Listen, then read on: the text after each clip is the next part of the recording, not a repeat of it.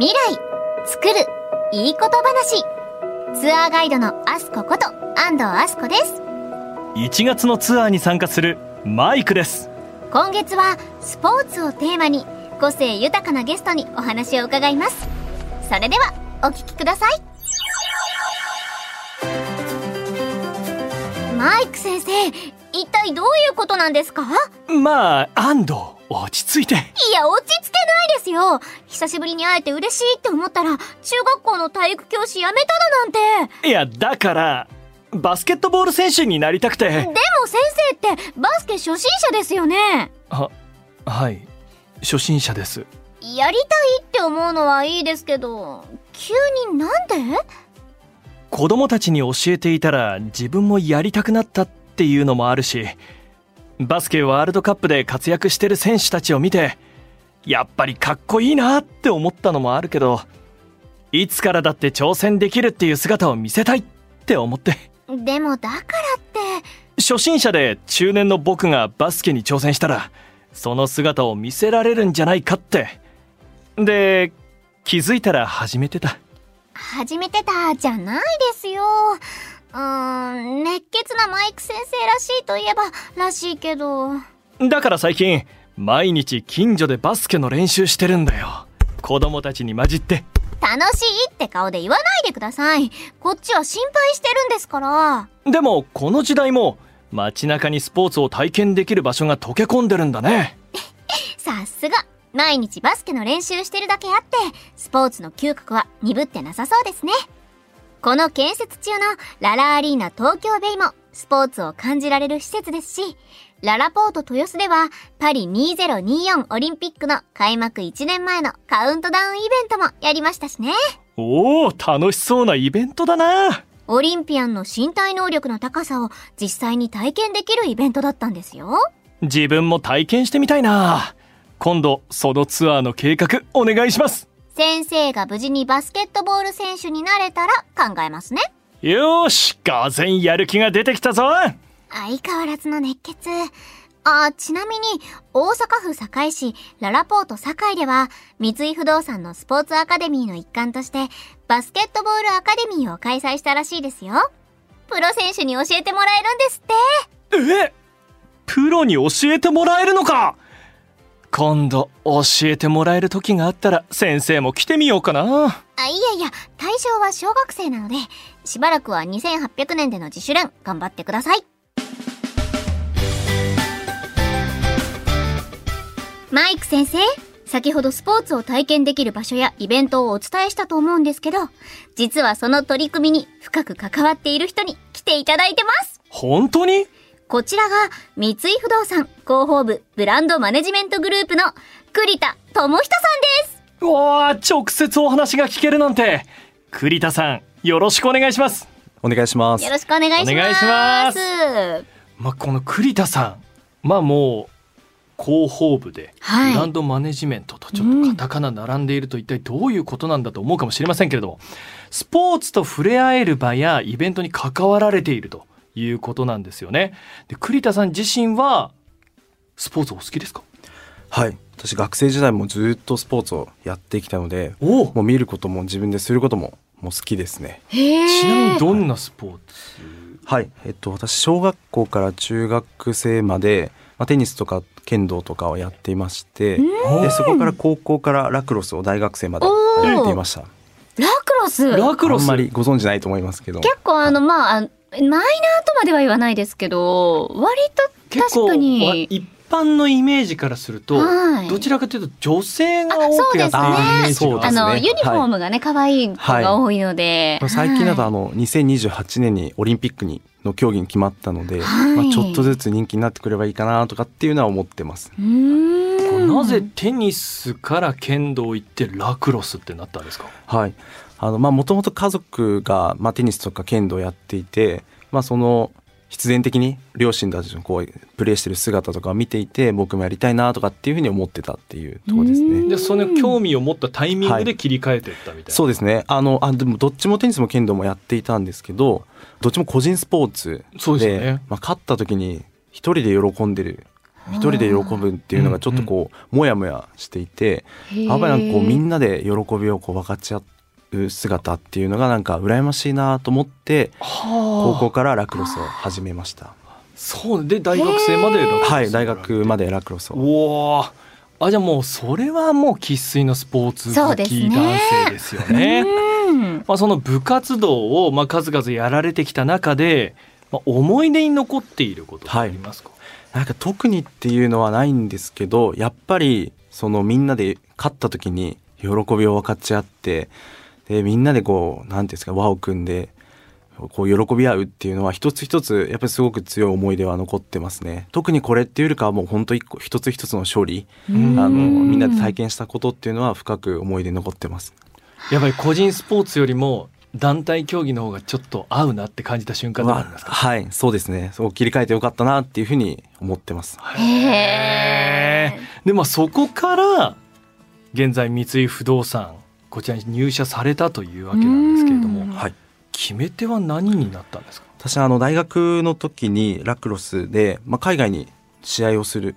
機会がありまして、えーまあ、海外に行った時に地域のその大学のスタジアムがあると思うんですけど、まあ、そういうところに近隣のおじいちゃんおばあちゃんとかがその地元の大学出身じゃないのに大学の T シャツとかユニフォームを着て応援に来てるっていう姿をすごくこう印象に残っていて。なんか大学日本だと大学その大学の出身の人じゃないとその大学応援しないじゃないですかそうですね確かに。まあ、自分がいる住んでるところの大学をわざわざ応援しに行く人ってあんまり多くないと思うので、うんなんかそういう環境すごくいいなと思って、やっぱスタジアムとかアリーナとか、はい。なんかそういう人が集まれる場を作れるとこがに入りたいなとそういう仕事したいなと思ってあの三井不動産を選びました。おああなるほど。確かに今改めて言われると日本だとちょっとこの自分が直接関わりがない部分じゃない限りそのそうですね。OB だったりねとか、そういうかなり関係じゃないと応援しないところある中でうん。それが刺激になったということなんですけど、まあ、現在、まあ、広報部ブランドマネジメントグループに所属されているわけですがどのようなことをされる部署なんでしょうか？はい。これはあの、まあ、名前の通り、まあ、三井不動産全体のそのブランディングを考える、まあ、作っていくっていうのが私のグループなんですけどもその中で私また横文字が多いんですけどスポーツエンターテインメントチームというところにいまして、うん自分の入社希望だったスポーツ関係はいに携わりたいっていう思いが叶ったのか、うんあの日本オリンピック協会とかパラリンピック協会あのバスケットボール協会とかそういうあのスポンサードをさせていただいてそのスポンサードの権利活用してブランディングをしたりとかまちづくりのそのイベントをやったりとかっていうのをやっています。そういうことか。なるほど。まあ、ということはもうまさに昨今日本をたくさん沸かせてくれたスポーツイベントの大体を栗田さんは関わってる。すごいことですねすごいですよこれはそう聞くとすごいいいですね。直近で、はい。まあそのまあ2023年の中で大きい自分で携わったもので言うと、はい。バスケワールドカップとかそうですね。あのですか？日本中をというちょっと大げさかもしれないですけどもみんなをこう元気にしてくれたうんワールドカップバスケットボール沖縄で行われたものですね、あの時も実際に現地に私も沖縄に行ったりもしてますけれどもやっぱああいう沖縄っていう場所に行かないと見れないのでああいう大会をですね、まあ、パブリックビューイングとかっていう形で我々の街に開催させていただいたというのもやっています。あなるほど。この現地にどうしても行けないという方たちにもちゃんとその熱量を伝えるようなお仕事の内容でもあると、そうですね。素晴らしいですね。ちなみにあの1年前ですよねオリンピック。あとそちらのイベントでは体験型のコンテンツっていうのがあったらしいんですけれども、はい。えっと、これも、やっぱりあの、オリンピックといっても、なかなかその大会が始まらないと自分事というか、あの、テレビを見てやっと実感すると思うんですけど、うん。あの、まあ、小さいお子お子様、小学生とかに、あの、体験してもらえるようなコンテンツっていうものを提供していました。で具体には、例えばスポーツクライミングのクライミングウォールを、ララポート豊洲で行ったんですけど、あのクライミングウォールを置いてこ小学生に体験してもらえたりとか、うんうんあとはあのバスケットボールのそのダンクをちょっとこうイメージしながら自分がどれだけ高跳び飛べるのか、うんうんうんあの垂直跳びできるのかっていうのをあの測ったりとかいろんなコンテンツを提供させていただいていました。へえ。もう子供のみならず大人もね楽しいですよねそんなのあったらね。ね。結構お父さんお母さんが本気になってるのてすよね。もう特にバスケは盛り上がりがねすごかったですから。ねえ本当にやっぱりああいうムーブメントを起こすのってじゃあなんだろうって思った時にやっぱり大会だけその場で開催されてたらやっぱり伝わらないから栗田さんたちのようなお仕事をやってくれる方々がいっぱい各所にこう展開してくれるのがやっぱりうんスポーツをより身近に感じさせてくれるきっかけになるんですよね。やっぱ僕らあうんの、まあ、スポーツってどうしてもその会場に行かないと見れないテレビじゃないと見れないっていうのが多いと思うんですけど、うんそういうのをこう我々の、まあ、場を持ってるというのが強みなのであの我々の場で提供することで裾野を広げていろんな人にもっと面白いスポーツを知ってもらうっていう機会を提供できればなと思っています。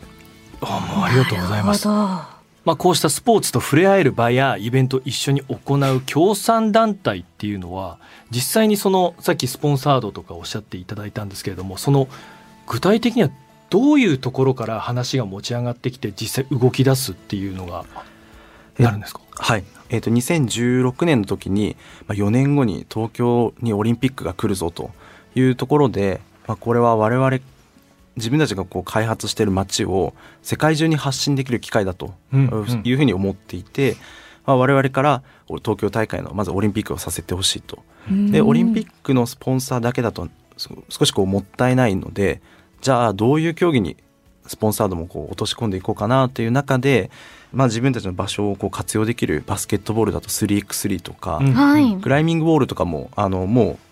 いろんどんな場所でもこう立てれば登れてしまうので、うん。まあ、そういうものとかっていうのを考えて自分たちから選んでいきました。あ結構能動的そうですね。はい。になんですね。なんかこう営業に来るみたいなイメージもあるかもしれないんですけど、はい。どちらかというと我々からここをスポンサードやらせてほしいとかっていうのを動いてました。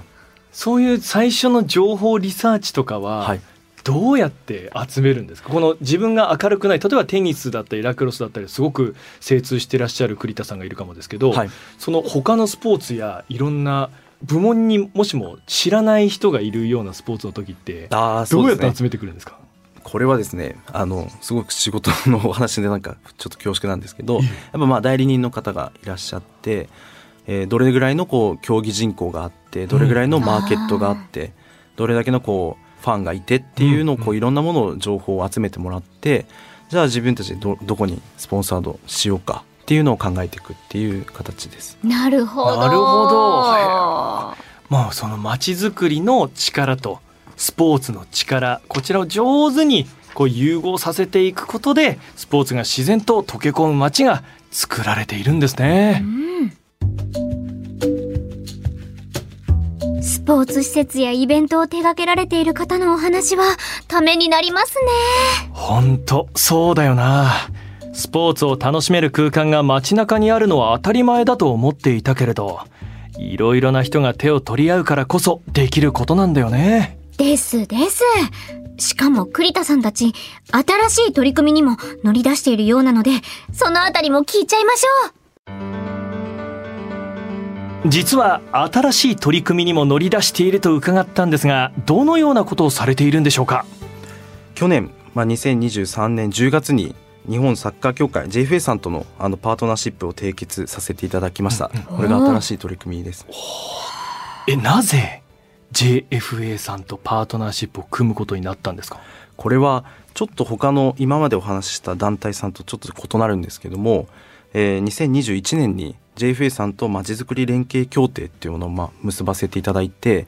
JFA さんのあのオフィス JFA ハウスっていうんですけども、はい。ここのまあ資産活用の売却をですね我々の方でさせていただいたというお手伝いをあのからまあ始まってきてですねお互い、まあ、サッカーってすごくこう魅力的なコンテンツでかつ日本でいうとあのサムライブルーがもう勢いに乗ってるタイミングですので、えーまあ、こういったものをこううまくあの活用させていただきたいということであのパートナーシップを組ませていただきました。なるほど。こちらのパートナーシップを組んだことでどういった取り組みを新たに進めていきたいってお考えですか？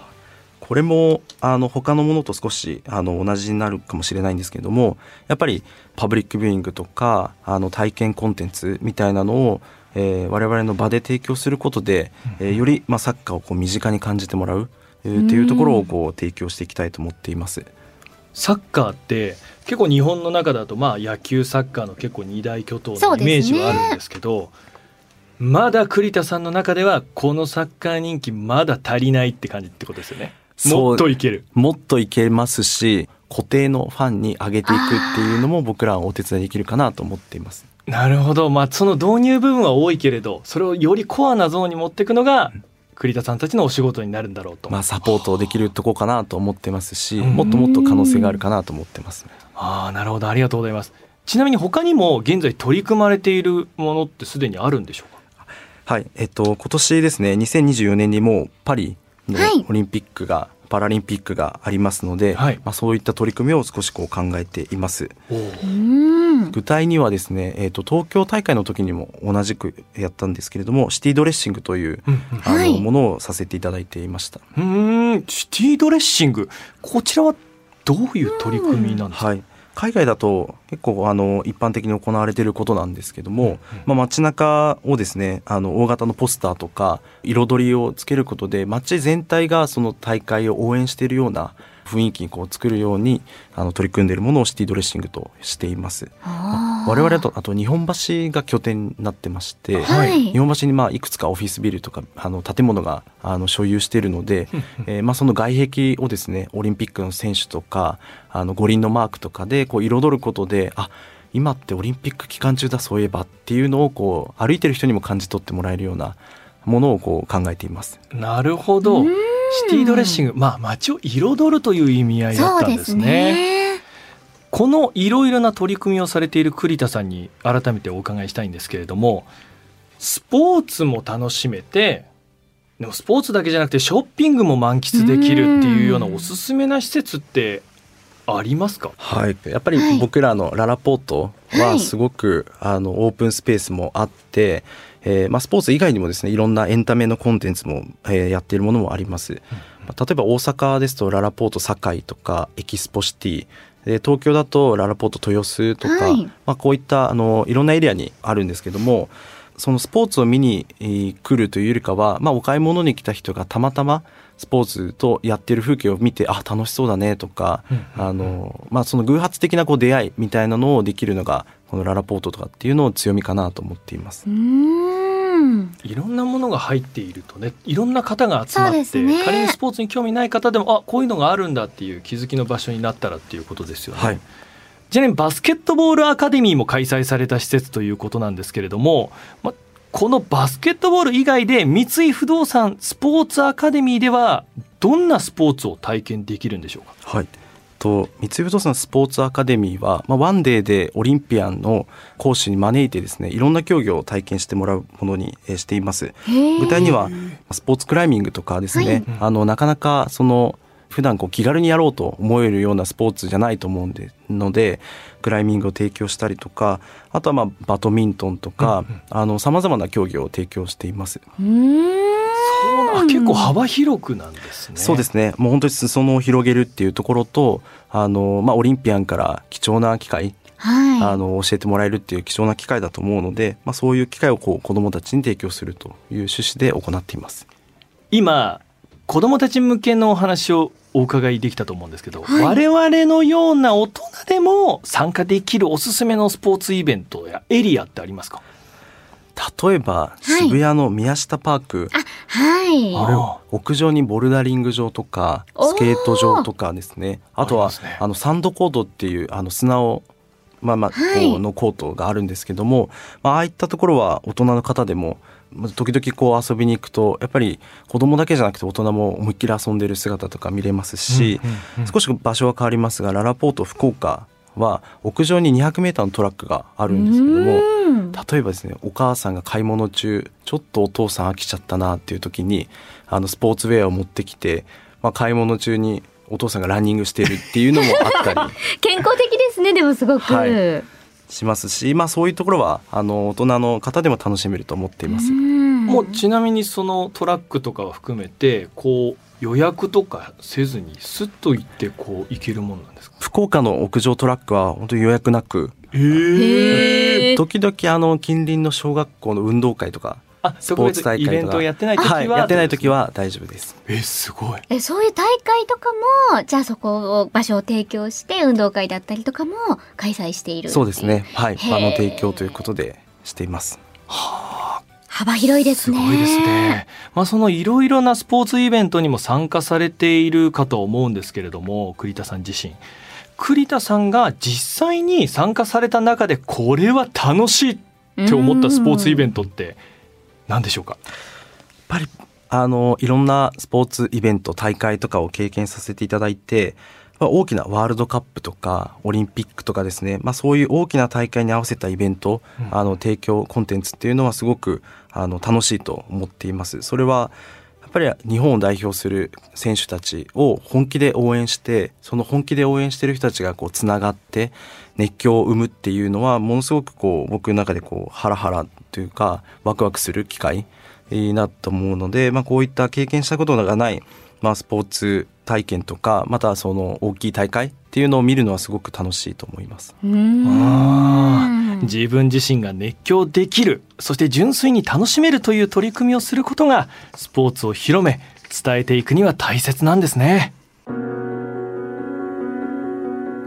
ばマイク先生バスケ選手を目指すって言ってたけど実際のところうまくいってるんですか？安藤も分かってると思うけど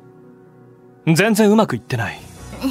なのにその明るさは何ですか？いやー無理やり気分上げないとやってられないんだよ。この年齢でできないことにぶつかるって結構しんどいし汗ダラダラにまで練習しても全然うまくならないし。けどすごく楽しいんですよねなバレてる。さすが安藤だな。どうなるかわからないし不安もあるけどなんか楽しい。どんな時でも一生懸命でしたもんね。変わらないですね先生。そうか。でも全身を動かして真剣になれるそんなスポーツって本当にいいだろう。なんだか話してたら体を動かしたくなってきた